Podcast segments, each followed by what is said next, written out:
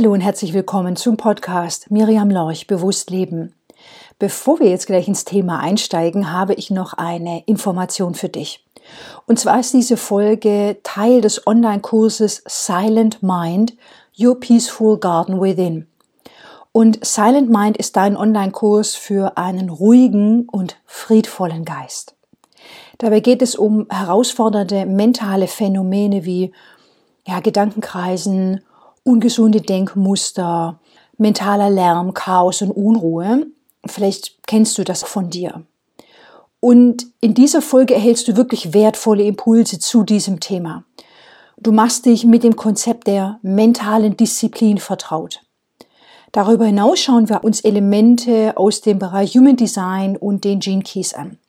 Diese sind auch Teil vom Online-Kurs Silent Mind. Und ich freue mich wirklich, wirklich sehr, wenn ich dich beim Kurs begrüßen darf und du für dich einen neuen Umgang mit diesen mentalen Herausforderungen entwickelst. Den Link zum Kurs und weitere Informationen findest du in den Show Notes.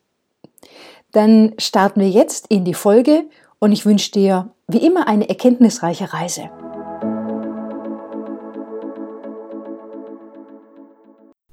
Heute geht es um das Thema mentale Disziplin. Das heißt, du erhältst Impulse zum Thema mentale Unruhe, mentaler Druck, mentales Chaos. Und du erhältst Impulse zu Human Design und Gene Keys. Deswegen meine Empfehlung, wenn du das möchtest, dass du deine Charts bereithältst, wenn es jetzt gerade eben in der Situation möglich ist. Ich werde auch in den Show Notes Möglichkeiten verlinken, deine Charts zu erstellen, falls du das noch nicht gemacht hast. Und wie immer erhältst du wertvolle Reflexionsfragen. Disziplin kann auf verschiedene Bereiche bezogen werden. Ich beziehe das heute eben, wie der Titel auch schon sagt, auf den Verstand, mentale Disziplin. Da schließen sich direkt für mich die ersten Fragen an, die ich dir stellen möchte. Was bedeutet Disziplin für dich, wenn du dieses Wort hörst? Welche Konnotation hast du dazu? Das kann sehr unterschiedlich sein und auch ein sehr, sehr kraftvoller Impuls. Inwiefern nutzt du Disziplin für dich oder gegen dich. Denn Disziplin kann ja auch gegen deine eigenen Bedürfnisse oder auch gegen deine Intuition eingesetzt werden. Und wir sind ja alle auch ganz unterschiedlich geprägt, was Disziplin angeht, familiär, gesellschaftlich, kulturell. Deswegen können da ganz große Unterschiede bestehen für jeden Menschen, der hier das hört und was da eben hochkommt in dir, wenn du dieses Wort hörst. Wenn du das Wort Disziplin googelst, dann findest du Stichpunkte wie einerseits das Einhalten von bestimmten Vorschriften oder vorgeschriebenen Verhaltensregeln, auf der anderen Seite das Beherrschen des eigenen Willens, der eigenen Gefühle, um auch, oftmals kommt da der Zusatz, um etwas zu erreichen. Das ist ja schon mal ganz interessant, sich diese Definition anzuschauen, diese Schlagwörter, die dazu genannt werden. Synonyme, die du dazu findest, sind zum einen Beherrschung und zum anderen Kontrolle. Bevor wir gleich mit dem Inhalt zu Human Design und Gene Keys einsteigen, möchte ich kurz nochmal thematisieren, warum denn überhaupt dieses Thema? Warum mentale Disziplin? Warum möchte ich darüber sprechen und mein Wissen, meine Erfahrungen mit dir teilen? Denn ich kenne das Thema von mir selber und auch von Klientinnen dass der Verstand da manchmal das Leben auch wirklich schwer macht.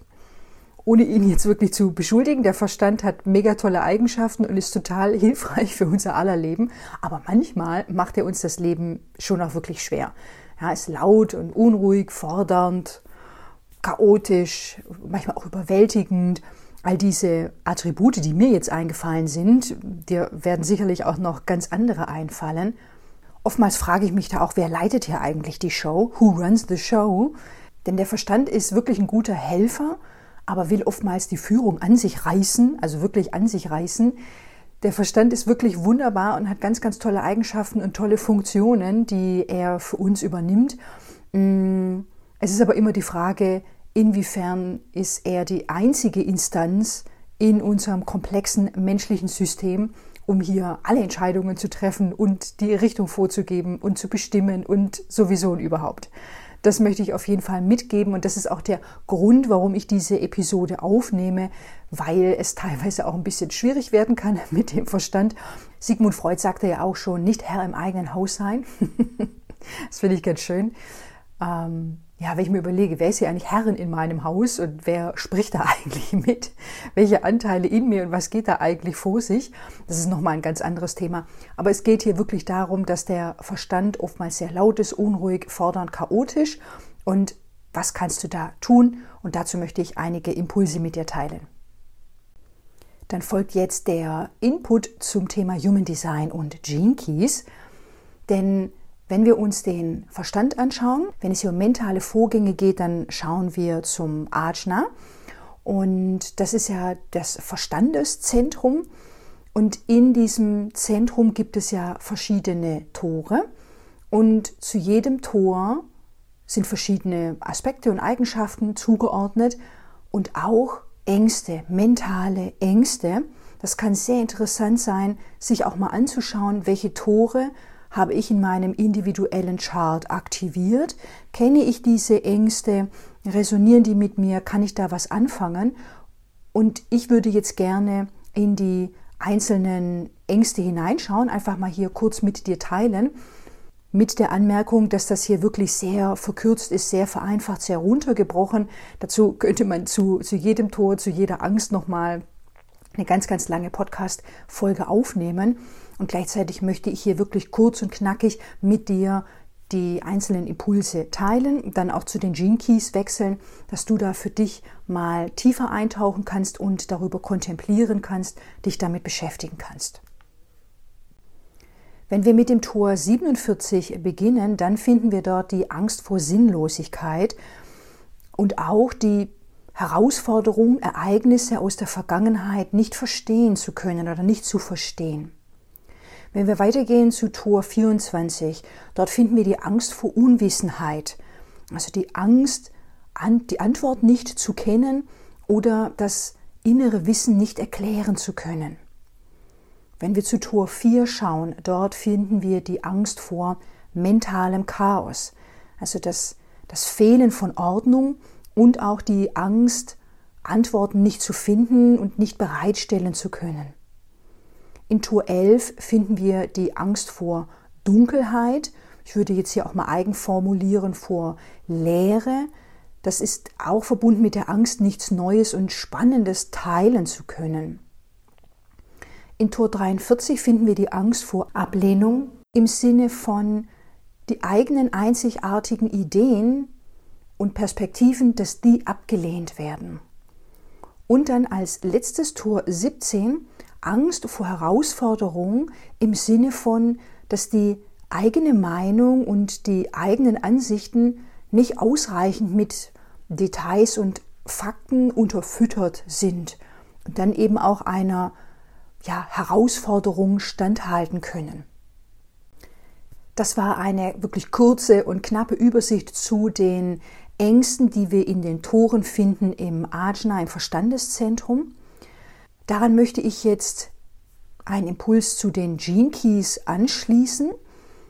Und auch hier wirklich, das ist ganz verkürzt und sehr stark komprimiert und runtergebrochen und gleichzeitig einfach so, so wertvolles Wissen und kann hier so ein erster Funke sich entzünden, tiefer einzusteigen und sich intensiver mit diesen Themen zu beschäftigen.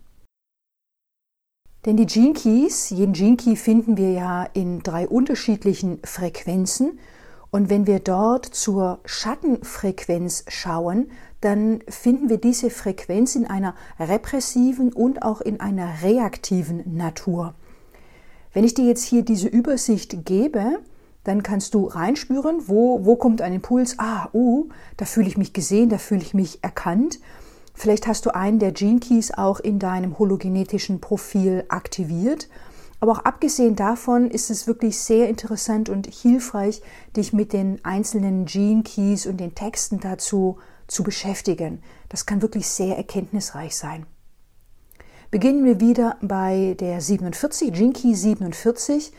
Dort finden wir die Schattenfrequenz Unterdrückung und die kann sich zeigen in hoffnungslos oder dogmatisch.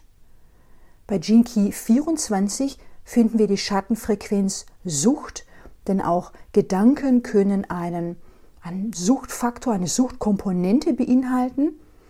Und dieser Schatten zeigt sich zwischen eingefroren und ängstlich. Bei Gene Key 4 finden wir die Schattenfrequenz Intoleranz und die zeigt sich auf der einen Seite abgestumpft, auf der anderen Seite pingelig. Gene Key 17, der Schatten der Meinung, zeigt sich entweder selbstkritisch oder rechthaberisch. Key 43, Schattenfrequenz Taubheit, spielt auf der Frequenz zwischen sorgenvoll und geräuschvoll. Geräuschvoll im Sinne von äußerem Lärm, also Reden um des Redens willen. Jinki 11, der Schatten der Dunkelheit, zeigt sich auf der einen Seite durch Fantasieren, auf der anderen Seite durch verblendet. Und Fantasieren meint hier für die inneren Bilder kein kreatives Ventil finden und bei verblendet einen falschen Traum externalisieren und den wahren Traum unter Verschluss halten. Wenn du das jetzt hier so gehört hast, meine Einladung, reinzuspüren, wo fühlst du eine Resonanz, wo kam so ein Gefühl hoch von, oh, ah, mm, mm, das kenne ich oder ich fühle mich gesehen oder ich fühle mich erkannt, ich kenne diese Ausprägung, diese Art und Weise, wie sich etwas zeigen kann, eben im mentalen Chaos, Unordnung, Druck diese Impulse aus Human Design mit den Ängsten und die Schattenfrequenz aus den Gene Keys. Zusätzlich, um jetzt hier den metaphysischen Impuls abzuschließen, möchte ich gerne die Archetypen zu diesen Toren und auch zu den Gene Keys gerne mit dir teilen, dass du da auch mal reinspüren kannst, was da auch dahinter liegt.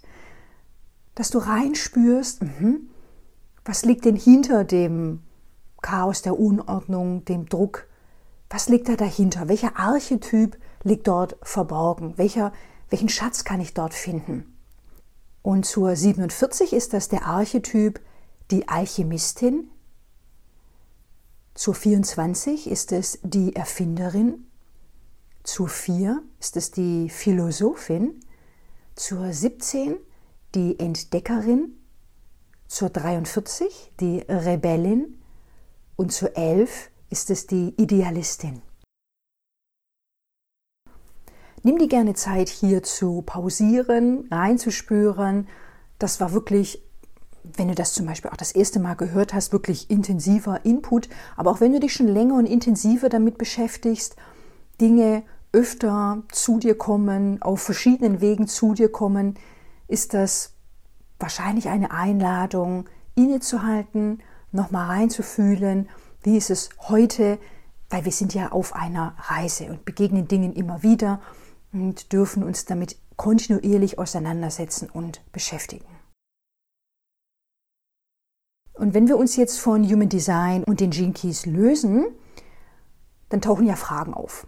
Ja, Fragen tauchen auf und die Fragen zu mentaler Disziplin, die die mir jetzt eingefallen sind, die meine Arbeit mit Menschen auch immer wieder auftauchen, die ich gerne reingebe. Erstens, welche wiederkehrenden Muster erkennst du in deinem Denken? Was taucht da immer und immer wieder auf? Und zweitens, erzählst du dir vielleicht immer wieder dieselben überholten Geschichten? Erzählst du dir immer wieder dieselben Geschichten? Erkennst du dich darin wieder? Ist ja auch ein Muster. Und drittens, hoffst du auf, einen, auf eine schnelle Lösung, auf einen Quick Fix, anstatt dich wirklich an die Wurzel zu begeben und wirklich zu tief zu graben, zu wühlen, dich intensiv auf eine Reise in dein Inneres zu begeben. Ich persönlich glaube, dass diese Reise auch niemals zu Ende geht. Es gibt immer wieder spannende Dinge zu erkennen und zu entdecken. Das ist aber nicht gleichbedeutend, dass wir das tun müssen, dass es da irgendwie einen Zwang dazu gibt, dass es so eine Art Selbstoptimierung ist, dass im Jetzt etwas falsch sein müsste. Das will ich damit gar nicht sagen. Es geht wirklich darum, neugierig und interessiert sich selbst immer besser kennenzulernen. Also diese Reise von einem liebevollen Ort aus zu begehen. Und wenn wir von mentaler Disziplin sprechen, dann meine ich damit nicht Zensur. Es ist okay, alles zu denken. Es geht nicht darum, dich zu zensieren, auch im Sinne von, oh, ah, das darf ich nicht denken, oh nein, oh nein. Das ist ja wie mit dem rosa Elefanten. Denk nicht an einen rosa Elefanten. Woran denkst du? Du denkst an einen rosa Elefanten. Also dir wirklich deine Gedanken zu erlauben, nicht zu zensieren.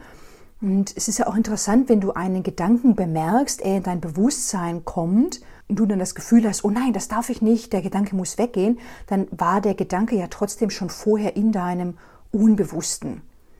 Und wenn sich der Gedanke dann letztlich in deinem Bewusstsein zeigt und dorthin kommt, dann ist das ja eine gute Sache. So kannst du diesen Gedanken erkennen, du kannst damit arbeiten, du kannst ihn verändern, du kannst die Spur aufnehmen, okay, woher kommt das? Und kannst auch dich für neue Gedanken entscheiden oder neue Gedanken formulieren, in eine andere Richtung schauen, in eine andere Richtung denken. Da, ähm, da öffnen sich für dich ja ganz viele Möglichkeiten. Bei mentaler Disziplin, so wie ich darüber nachdenke, geht es um einen disziplinierten Shift deines Fokus. Fokuses? also, dass du deinen Fokus shiftest und das wirklich auf eine disziplinierte Art und Weise. Es ist ja die Frage, wenn Gedanken vielleicht sehr häufig auftauchen, auch belastende Gedanken oder ja, Gedanken, die für Unruhe sorgen, Druck auslösen, Chaos stiften, dann ist ja die Frage, wie viel Raum, Zeit und Energie gibst du auf die einzelnen Gedanken? Wie viel Raum, Zeit und Energie gibst du auf einzelne Gedanken? Da habe ich ein Bild für dich mitgebracht. Ich stelle mir das so vor mit diesen, mit diesen Gedanken. Das sind ja meistens verschiedene Gedanken, mehrere Gedanken, die etwas auslösen, Unordnung, Chaos, Druck.